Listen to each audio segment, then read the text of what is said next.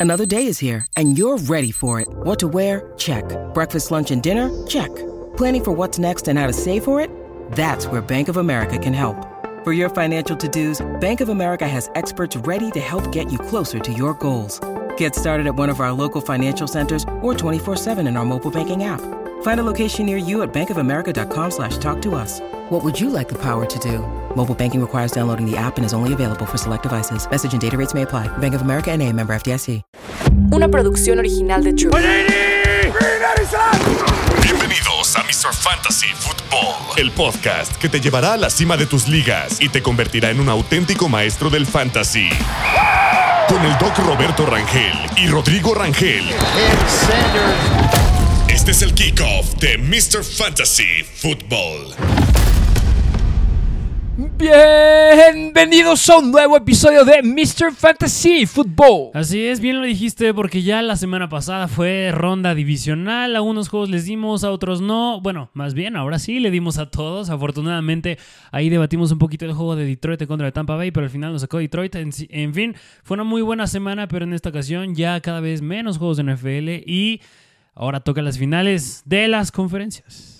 Toca, vamos a agarrar un partido por día. Hoy toca hablar de la conferencia americana. Vamos a estar hablando específicamente del partido de los Baltimore Ravens en contra de Los Kansas City Chiefs. Excelente, pero antes que te parece que nos unas cuantas noticias. Ok, vamos a ello, como siempre. Unas cuantas noticias que tú nos traes ahí una de un árbitro interesante. Así es, así es, porque justamente en la semana salió una noticia ahí en la NFL sobre ya relacionando justo el tema del Super Bowl, que justamente es el árbitro principal que va a ser de este juego, va a ser Bill Vinovich. ¿Quién es Bill Vinovich? Bill Vinovich se ha encargado de varios juegos bastante controversiales, unos más relevantes que otros a lo largo de todo el periodo que lleva en la NFL en su carrera, pero uno de ellos bien famoso, bien controversial, es aquel juego de los Saints en contra de los Rams, aquella interferencia de pase en la final de la NFC en la que lo ganaron los Rams, pasan al Super Bowl, lo pierden en contra de los Patriots, que muchos dicen de los Super Bowls más aburridos que ha habido en la historia, pero en fin, eh, muy controversial, Bill Vinovich que ha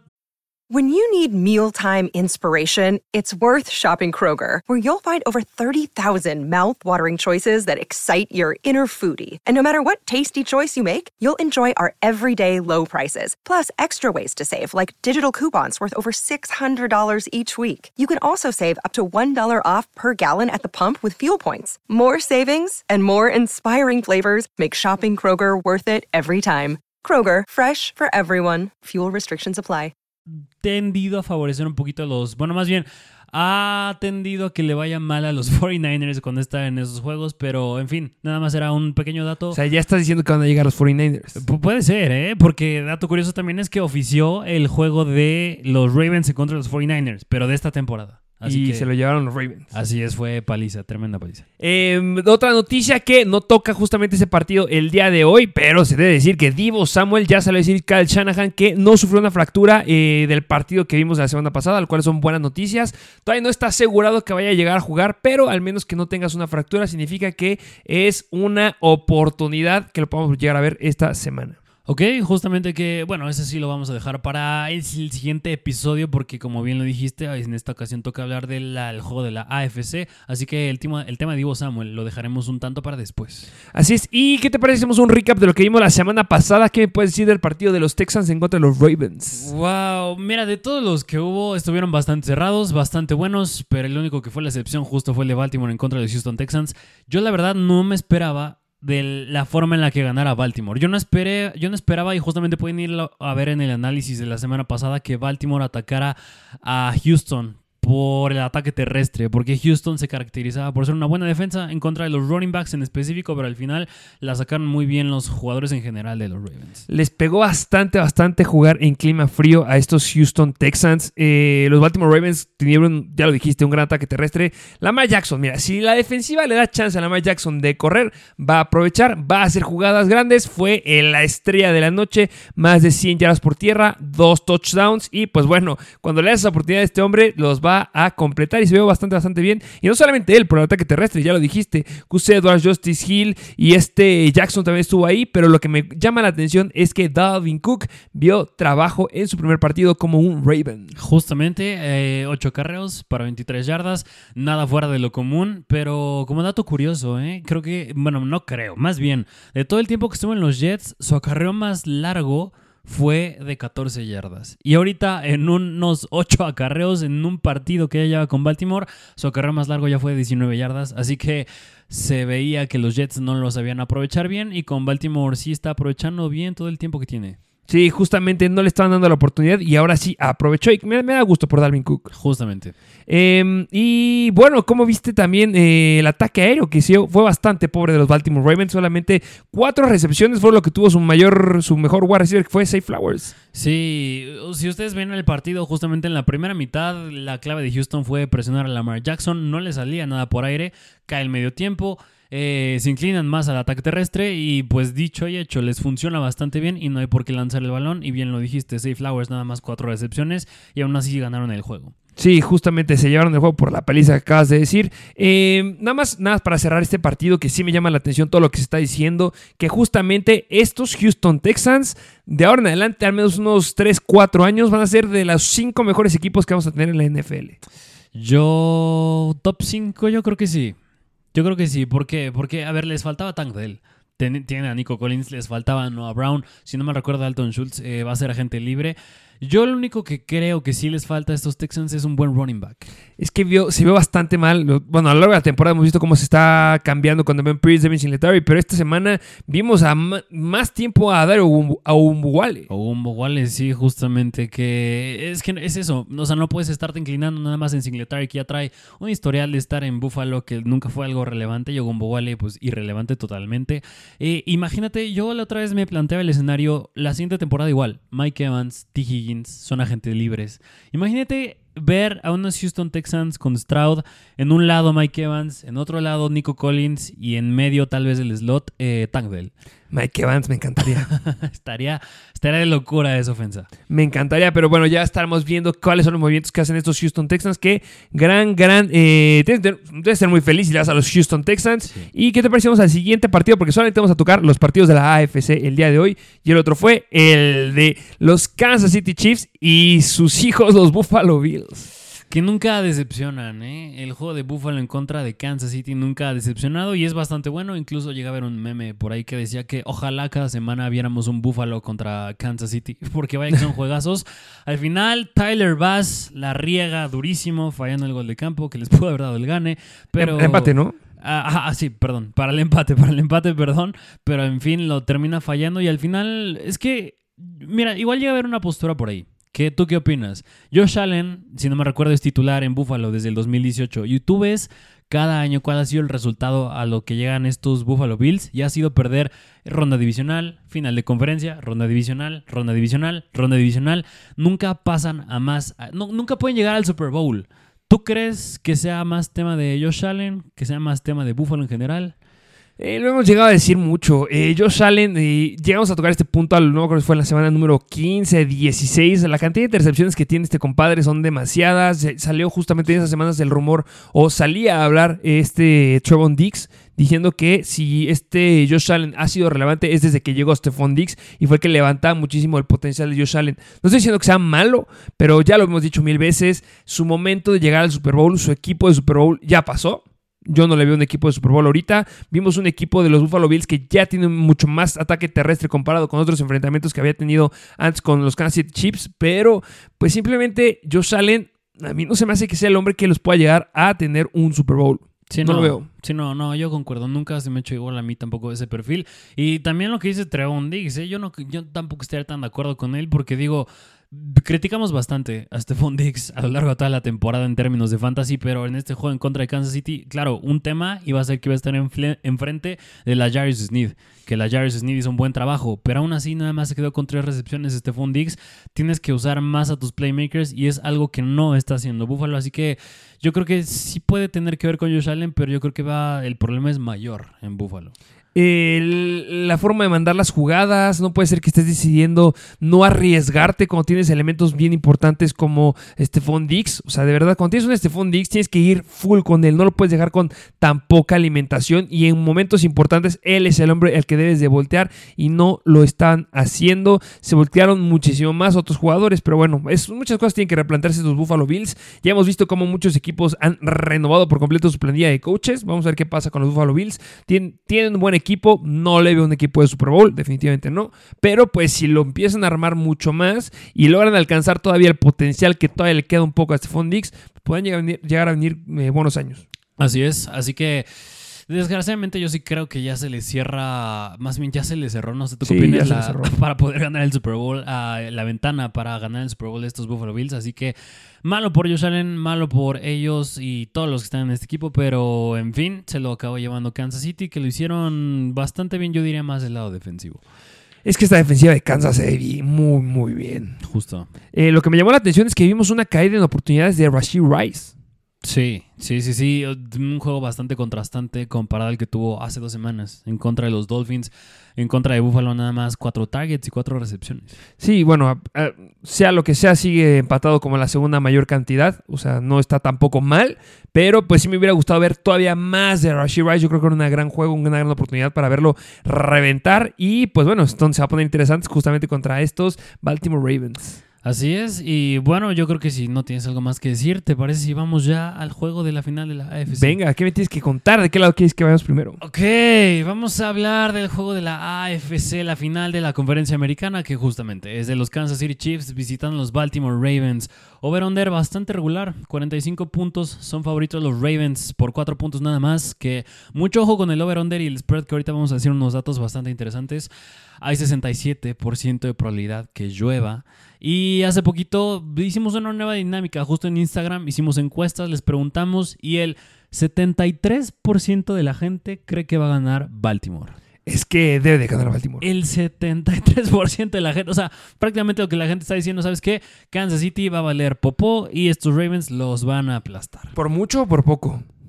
Yo creo que es que el, el factor lluvia ya me hizo ruido, pero yo creo que sí puede ser por, por mucho, pero vamos, ¿qué te parece? Empezamos con unos cuantos datos que se me hacen bastante interesantes. ¿De qué lado quieres que vayamos primero? Ah, mira, estos datos van a ser en general. Van- Ah, va, va. vamos a hablar con respecto al over-under y otras cosillas más. Pero un dato curioso es que Balti, es, bueno, más bien, Lamar Jackson y Patrick Mahomes desde el 2018, es decir, desde que son titulares, se han enfrentado cuatro veces, de las cuales tres las ha ganado Mahomes y una la ha ganado Lamar Jackson nada más. Y la última, justamente, que se- la última vez que se enfrentaron, la, la ganó Baltimore, fue en el 2021, pero nada más ganaron por un punto. Pero también un equipo bastante, bastante corto, a mi punto de vista, lo que traía Baltimore en ese entonces. Sí, sí, Eh, ya ahorita es mucho más completo, tienes herramientas por todos lados, muy bien la defensiva y un punto bien importante, ya lo dirás, que regresa un defensivo importante Baltimore. Así es, que ahorita justamente lo tocaremos, pero bueno, este fue un punto. Igual pueden ir a, a Instagram, subimos un post de datos interesantes, tanto del juego de la NFC como el de la AFC. Pero vamos al siguiente punto que igual a mí se me hizo bastante relevante y es, esta temporada, ahí te va, de siete juegos que los Ravens han tenido un over-under de 44.5 puntos o más, en este caso este juego tiene un over-under de 45 puntos, en cinco ocasiones ha caído el over. La última vez eh, que lo complementa bastante bien este dato es que la última vez que se enfrentaron, 2021, el marcador fue 35 a 36, es decir, un over-under casi de 70 puntos. Por ese lado, está siendo bastante bueno. Y ahí va otro tercer punto que complementa bastante bien esto, y es que de 12 juegos en los que Kansas City ha tenido un over-under mayor o igual a 44.5 puntos o más, Solo en dos ha caído el over. Eso contrasta un poquito. Y yo creo que también no ayuda que va a ser lluvia. Habiendo dicho esto, ¿tú crees que pueda caer un over, un over o un under en este juego? Es de 45 puntos. Voy por el over.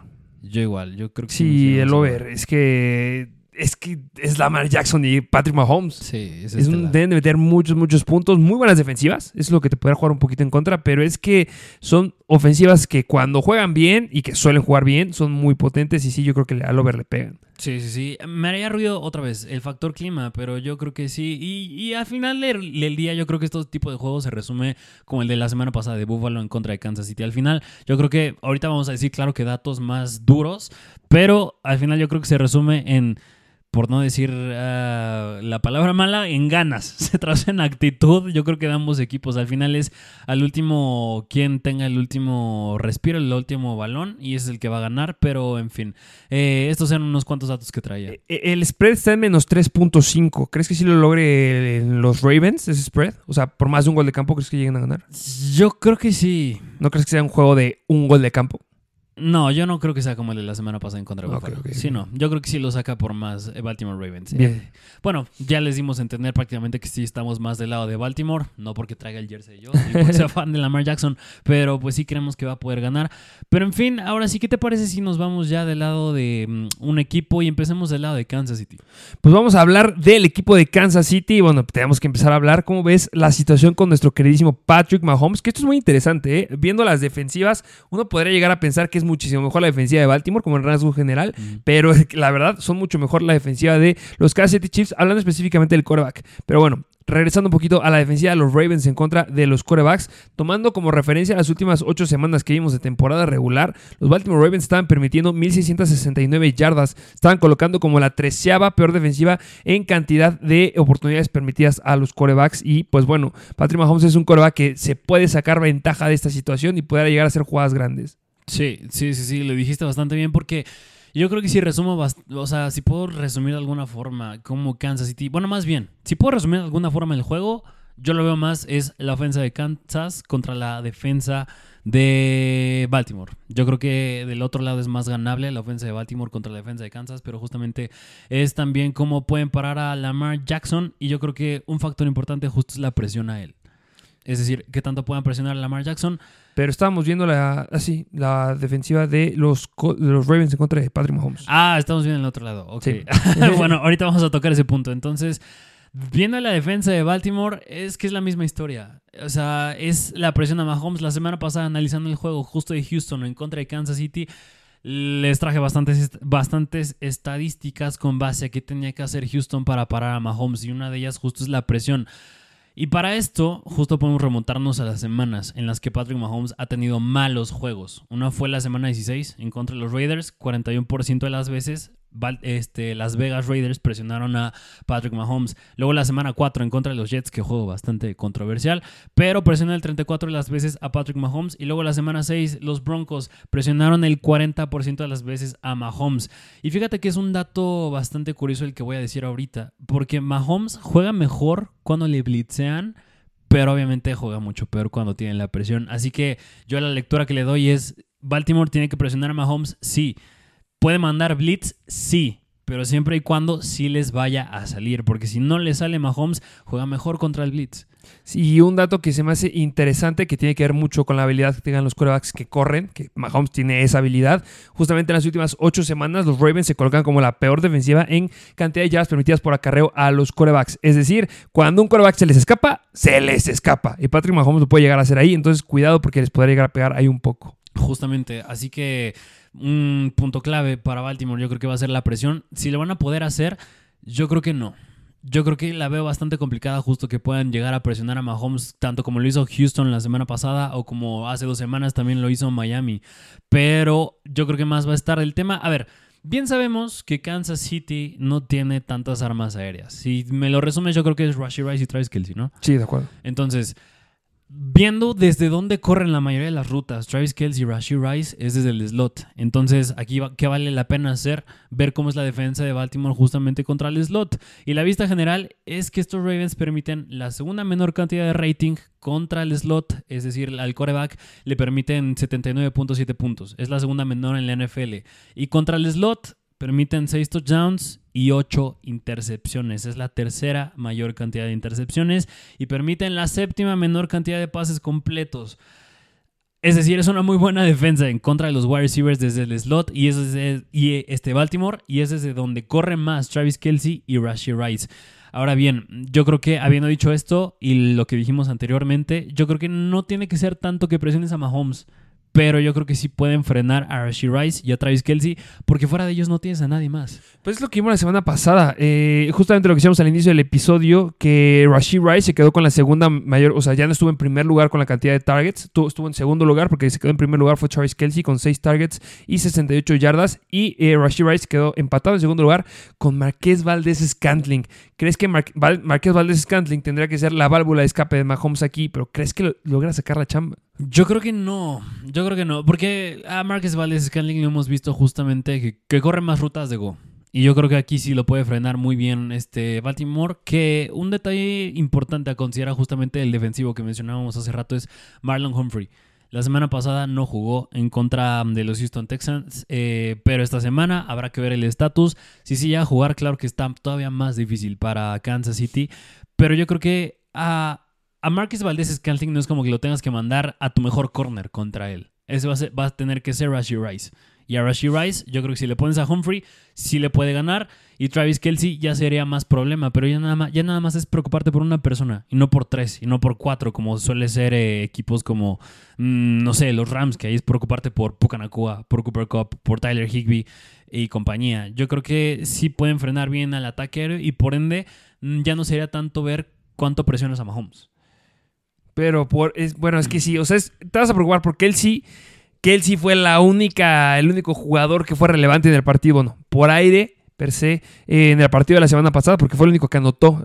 fueron dos touchdowns aéreos que se quedó Kansas y los dos fueron de Travis Kelsey. Entonces van a venir touchdowns de Kelsey, me gusta y la apuesta es que les llega a gustar, pero sí lo acaba de decir bien, van a pagar a Rashid Rice. Marqués Valdez Candling no tiene, o no nos ha demostrado lo suficiente como para poder confiar en él. Va a depender de las piernas de Patrick Mahomes y de lo que pueda llegar a hacer Kelsey por aire. Justamente, Ahora bien, habiendo dicho justo el ataque aéreo, yo creo, que, yo creo que vale la pena ver el ataque terrestre de Kansas City, que yo creo que es más justo donde va a estar la clave para estos, para este equipo en general, porque yo creo que por aire sí va a estar bastante limitado el juego para Mahomes. Y aquí, ¿a quiénes hace referencia? Es hacer referencia a Isaiah Pacheco que si hay una defensiva que no se ha visto tan bien en las últimas ocho semanas, de las cuatro defensivas que vamos a ver esta semana, es la de los Baltimore Ravens, específicamente en contra de los corredores, porque vienen permitiendo 4.75 yardas por acarreo.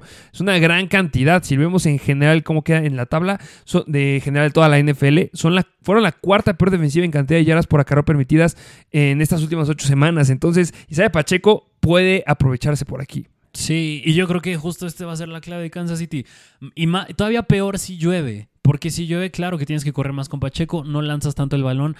Y, y, no creo que en este partido haga sentido decir que tienen que hacer ofensivas largas, porque Baltimore tampoco se ha caracterizado por ser una ofensa que es bastante explosiva. Es muy eficiente, sí, pero es diferente decir que es eficiente a explosiva. Así que yo creo que si lo hacen, si usan a Pacheco, deben ser muy hábiles en el lado defensivo. Porque en una de esas vas a tener que ser explosivo Kansas City. Y ahí es cuando vas a tener que usar a Travis Kelsey y a Rashid Rice. Y yo lo veo bastante difícil que eso les vaya a poder salir. De acuerdo contigo.